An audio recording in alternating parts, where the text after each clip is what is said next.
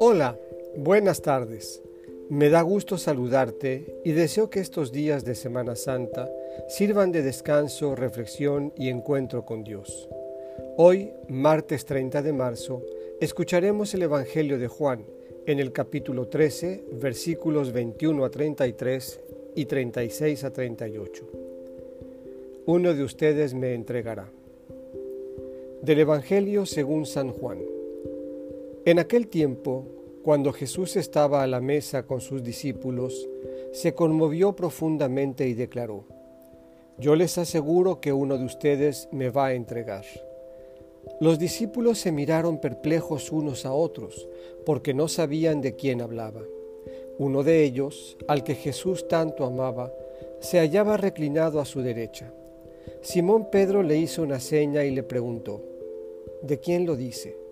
Entonces él, apoyándose en el pecho de Jesús, le preguntó, Señor, ¿quién es? Le contestó Jesús, aquel a quien yo le dé este trozo de pan que voy a mojar. Mojó el pan y se lo dio a Judas, hijo de Simón el Iscariote, y tras el bocado entró en él Satanás.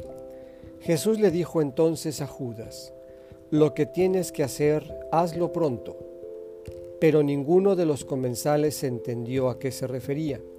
Algunos supusieron que como Judas tenía a su cargo la bolsa, Jesús le había encomendado comprar lo necesario para la fiesta o dar algo a los pobres. Judas, después de tomar el bocado, salió inmediatamente. Era de noche. Una vez que Judas se fue, Jesús dijo, Ahora ha sido glorificado el Hijo del Hombre y Dios ha sido glorificado en él. Si Dios ha sido glorificado en él, también Dios lo glorificará en sí mismo y pronto lo glorificará. Hijitos, todavía estaré un poco con ustedes. Me buscarán, pero como les dije a los judíos, así se los digo a ustedes ahora. A donde yo voy, ustedes no pueden ir. Simón Pedro le dijo, Señor, ¿A dónde vas? Jesús le respondió, A donde yo voy, no puedes seguir ahora, me seguirás más tarde. Pedro replicó, Señor, ¿por qué no puedo seguirte ahora? Yo daré mi vida por ti. Jesús le contestó, ¿con qué darás tu vida por mí?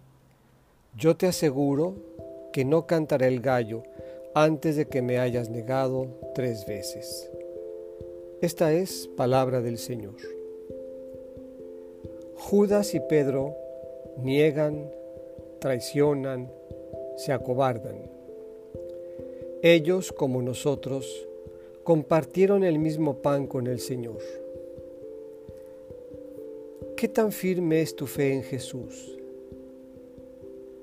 ¿Qué tan sólida es tu entrega a Él y al Evangelio?